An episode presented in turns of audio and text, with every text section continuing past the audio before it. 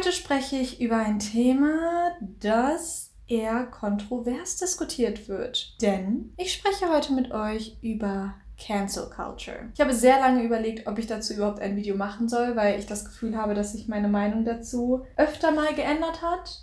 Aber ich glaube, deswegen will ich darüber auch reden, weil ich euren Input dazu haben will. Ich möchte wissen, was ihr dazu sagt. Ich möchte wissen, wo ihr eure Grenze zieht oder ob ihr selber schon mal Teil davon wart, Leute zu canceln. Ich werde aber natürlich nochmal erklären, worüber ich rede, was ist Cancel Culture, Beispiele, Pro, Contra und so weiter. Es wird ein interessantes Video. Lehnt euch zurück, hört gut zu und am Ende tauschen wir uns aus. Man kann ja heutzutage gar nichts mehr sagen. Mit jedem Wort muss man aufpassen und irgendwer fühlt sich ja immer beleidigt. Das sind Sätze, die ich in letzter Zeit öfter gehört habe. Zum Teil gehen die Diskussionen in die Richtung, dass Menschen argumentieren, unsere Meinungsvielfalt geht verloren. Denn aktuell ist es so, dass Menschen sich gar nicht mehr trauen, kontroverse oder polarisierende Sachen anzusprechen, denn Sofort kommt heutzutage ein Shitstorm. Das Konzept des Cancelns bedeutet, dass eine Gruppe von Menschen beschließt, dass eine Person keine Plattform mehr haben sollte. Dass eine Person oder ein Gegenstand oder eine Firma boykottiert werden sollte.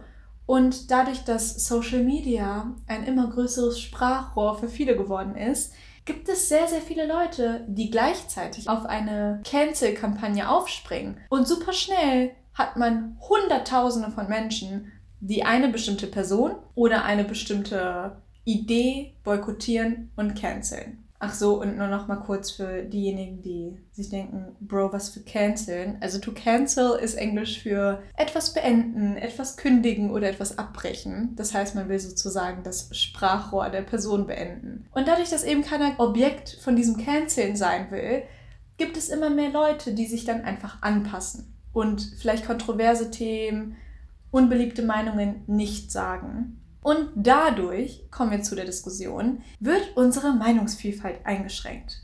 Mehrere Menschen sagen, dass Cancel Culture, so wie wir jetzt eben in dieser Cancel-Kultur sind, dafür sorgt, dass unsere Demokratie eingeschränkt wird.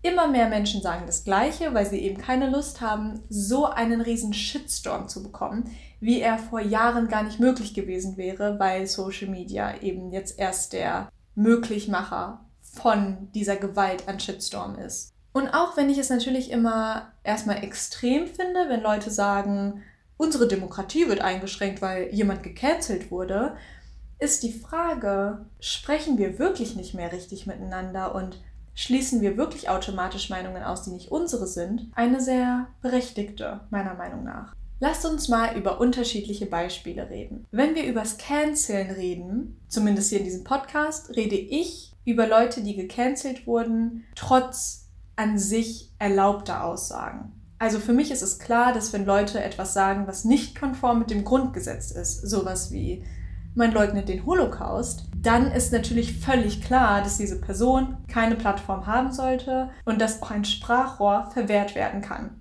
Denn meiner Meinung nach sind Aussagen, die eben nicht konform mit unserem Gesetz sind, viel eher schädigend für unsere Demokratie als Leute, die sowas canceln. In dieser Diskussion jetzt hier geht es eigentlich eher um Aussagen, die gesetzlich erlaubt sind, wo dann die Frage ist, sollten wir Personen des öffentlichen Lebens zur Rechenschaft ziehen, obwohl das Gesetz es eigentlich nicht tut. Zum Beispiel die letzte Instanz. Ihr habt es wahrscheinlich mitbekommen, vor circa zwei Monaten gab es einen Riesenskandal beim WDR, weil bei der Talkshow Die letzte Instanz eine Runde von nicht qualifizierten Menschen, Leute, die nichts mit Politik oder der Rassismusdebatte zu tun hatten, beschlossen haben, jetzt über Rassismus zu sprechen und Dabei sind sehr viele Aussagen bei rumgekommen, wo man gemerkt hat, okay, diese Menschen sind sehr ignorant. Die Aussagen gingen sehr in die Richtung, ach, alle beschweren sich ja, ich bin auch eine blonde Frau, ich habe es auch im Leben schwer, Minderheiten sollen sich mal nicht so anstellen. Es wurden Witze gemacht über rassistische Begriffe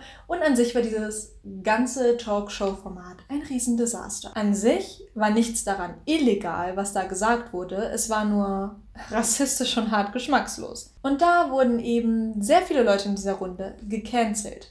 Das heißt, es haben sofort alle erwartet, dass zum Beispiel Thomas Gottschalk seine ganzen Werbedeals und Fernsehauftritte verliert und so ähnlich kann man sich das eben vorstellen mit allen anderen Stars, wo eben versucht wird, sie zu canceln. Letztes Jahr zum Beispiel Lana Del Rey auch etwas unglaublich Dummes gesagt, als sie ihre Musik verteidigen wollte und da hieß es sofort, Lana Del Rey ist gecancelt. J.K. Rowling hat auch vor ein paar Monaten plötzlich angefangen, transphobe Äußerungen zu tätigen über Transfrauen und war hart diskriminierend. Und da war ihm auch die Frage, boykottiert man jetzt das ganze Harry Potter Franchise, weil man so eine Person nicht unterstützen will. Und viele argumentieren eben, dass diese ganze Cancel Culture drumrum dafür sorgt, dass Menschen nicht wirklich daraus lernen, sondern dass sie einfach anfangen, hinter verdeckter Hand solche Sachen zu tätigen. Und dass wenn Menschen vielleicht einfach nicht so gebildet sind in einem bestimmten Gebiet und deswegen vielleicht etwas Dummes oder Ignorantes sagen, durch diesen Shitstorm nur noch viel extremer werden und das Gefühl haben, dass sie gar nichts mehr sagen dürfen. Und wenn man gar nichts mehr sagen darf, gibt es auch keinen Austausch, keiner kann was voneinander lernen und es ist ein Riesenkreislauf, weil noch mehr Leute sagen dumme Sachen und so weiter. Jetzt haben wir eben zwei Seiten. Auf der einen Seite, was ich ja gerade schon angedeutet habe, die Leute, die die Cancel Culture kritisieren, weil sie sagen, dadurch werden Debattenräume eingeschränkt. Wenn eine Person Angst haben muss bei jeder Sache, dass sie gleich gecancelt wird und einen riesen Shitstorm bekommt, gibt es weniger Diskussion und Diskussion ist ein Riesenbestandteil unserer Demokratie. Es gibt aber auch die andere Seite, die sagt, naja, aber ist es nicht irgendwie voll gut, dass wir aufpassen müssen? Wenn du Müll erzählst, solltest du vielleicht auch mit einem Shitstorm rechnen müssen. Wenn ich zum Beispiel einen Menschen mit Behinderung angreife, habe ich es dann nicht vielleicht auch verdient, dass ich einen Shitstorm bekomme und ausgegrenzt werde in bestimmten Diskussionen. Viele sagen, dass Cancel Culture ein wichtiges Gut ist in der Online-Kultur, weil es Minderheiten, die sonst nicht gehört werden, eben eine Stimme gibt. Und an sich ist auch Cancel Culture irgendwie aus einem Ort von Mitgefühl entstanden. Das Problem ist aber so ein bisschen, was ist aus Cancel Culture geworden. Denn an sich ist ja Streiten und ein Shitstorm an sich gar nicht unbedingt das Problem. Denn ich bin auch der Meinung, dass ja, für manche Sachen ist es okay, wenn du einen Shitstorm bekommst. Und vielleicht ist es auch wirklich so, dass Menschen im öffentlichen Raum zu einem bestimmten Grad damit rechnen müssen, dass wenn sie ganze Minderheiten diskriminieren, dass es dafür auch einen Shitstorm gibt. Gunnar Kaiser ist ein sehr bekannter Autor, der sehr viel über Cancel Culture spricht, weil er sagt, dass Cancel Culture dafür sorgt, dass es einen Meinungskorridor gibt. Er vergleicht das mit einem Würgegriff, als hätten die Leute gar nicht mehr die Möglichkeit, alternative Meinungen zu äußern. Und wahrscheinlich werden einige von euch jetzt denken, was ist Rassismus für eine alternative Meinung? Aber es wird oft über Cancel Culture im Bezug auf Kunst diskutiert. Das heißt, wenn zum Beispiel Leute Satire machen oder expressive Kunst und dabei eben anecken, argumentieren viele, dass das aber Teil von Kunst ist. Jeder Mensch hat einen anderen Humor und es gibt eben auch Leute, die einer Minderheit angehören und genau diesen schwarzen Humor aber genießen. Und das ist eben das, wo Cancel Culture kritisiert wird. Denn an sich ist, glaube ich, das Kernproblem an Cancel Culture, dass wir von unserer Meinung aus auf alle anderen Meinungen schließen.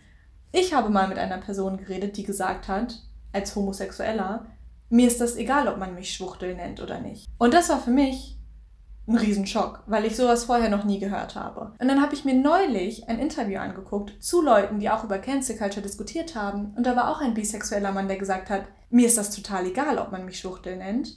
Und was er auch gesagt hat, ist, dass er selber Witze über Behinderung macht. Und die Leute, die am meisten in seinem Publikum lachen, weil dieser Mann ist Künstler, sind Menschen im Rollstuhl. Und wenn man sich solche Sachen anguckt, und das war für mich total ungläubig, aber natürlich glaube ich ihm das, wenn er das sagt, ist, dass man dann da merkt, wow, man tendiert wirklich schnell dazu, nur seine eigene Meinung und nur seinen eigenen Horizont zu sehen. Ich hätte vorher in keinem Universum, in keinem möglichen Szenario gesehen, wo es in Ordnung ist, solche diskriminierenden Wörter zu sagen. Weil ich auch jemand bin, der 0% schwarzen Humor in sich hat. Und nicht erst wegen der Medien und wegen meiner socially woke Erziehung durch Social Media, sondern ich habe auch schon mit acht nicht gelacht, wenn Leute deine Mutterwitze gemacht haben. Und für mich ist es dann so schwer nachzuvollziehen, dass es andere Minderheiten gibt, vielleicht auch Türkinnen oder Türken, die das witzig finden, wenn man sie Kanake nennt. Ich kann mir das nicht vorstellen, aber nur weil ich mir das nicht vorstellen kann, heißt es nicht, dass es das nicht gibt. Ich glaube nicht, dass Cancel Culture eine Gefahr für unsere Meinungsfreiheit ist. Was ich glaube, was das Problem ist bei Cancel Culture, ist die Tatsache, dass wir uns nicht mehr darauf fokussieren, jemanden zu lehren, also zu educaten und zu zeigen, hey, hör zu. Vielleicht hast du einen Punkt bei deiner Meinung vergessen und ich sehe das aber so und so, weil an sich ist Streit und Diskussion vollkommen in Ordnung. Ich glaube, das Problem ist eher, dass wir von Anfang an denken, dass wir Recht haben. Und dass wir uns deswegen rausnehmen können, jemanden zu canceln. Zum Beispiel mit J.K. Rowling. Ja, J.K. Rowling hat immer mehr dumme Sachen gesagt und immer mehr Sachen gesagt, wo man wirklich darauf schließen kann, dass sie transphob ist. Und mittlerweile muss ich auch sagen, diese Frau scheint wirklich gar nichts zu verstehen. Aber es hätte ja theoretisch sein können, dass sie am Anfang vielleicht einfach noch nicht educated genug war und man ihr in einem normalen Austausch hätte erklären können, warum sie vielleicht ein falsches Bild von Geschlechterrollen hat. Aber von Anfang an wurde sie bereits direkt gecancelt. Und dabei gibt es dann eben noch ein zweites Problem, nämlich das Thema, vielleicht boykottiere ich jetzt J.K. Rowling und alle ihre Werke, wie zum Beispiel Harry Potter. Und automatisch erwarte ich auch, dass bei allen anderen das genauso aussieht. Und wenn das eben passiert, dass wir eben nicht mehr akzeptieren können, dass andere Leute vielleicht einen anderen Umgang mit kontroversen Meinungen haben, dann kann es eben passieren, dass die Meinungsvielfalt immer mehr eingeschränkt wird. Bei mir ist es so, ich boykottiere tatsächlich ein paar Künstler, zum Beispiel Chris Brown oder R. Kelly oder die Marke True Fruits. Das ist meine persönliche Entscheidung, weil ich der Meinung bin, dass diese Firmen oder diese Menschen immer wieder die Chance hatten zu beweisen, dass sie daraus gelernt haben aus ihren Taten, aber willentlich immer wieder meiner Meinung nach gezeigt haben, dass sie schlechte Menschen sind. Bei Chris Brown ist es zum Beispiel so, er hat nicht nur einmal eine Frau geschlagen, sondern er hat immer wieder zur Gewalt gegriffen in Beziehungen. R. Kelly ist jemand, der hat Frauen als Sklavinnen zu Hause gehalten. Der hat also so die schlimmsten Sachen. Oder True Fruits, eine Marke, die zwar mit ihren Werbekampagnen nicht gegen das Gesetz an sich verstößt, meiner Meinung nach, aber extrem geschmacklos,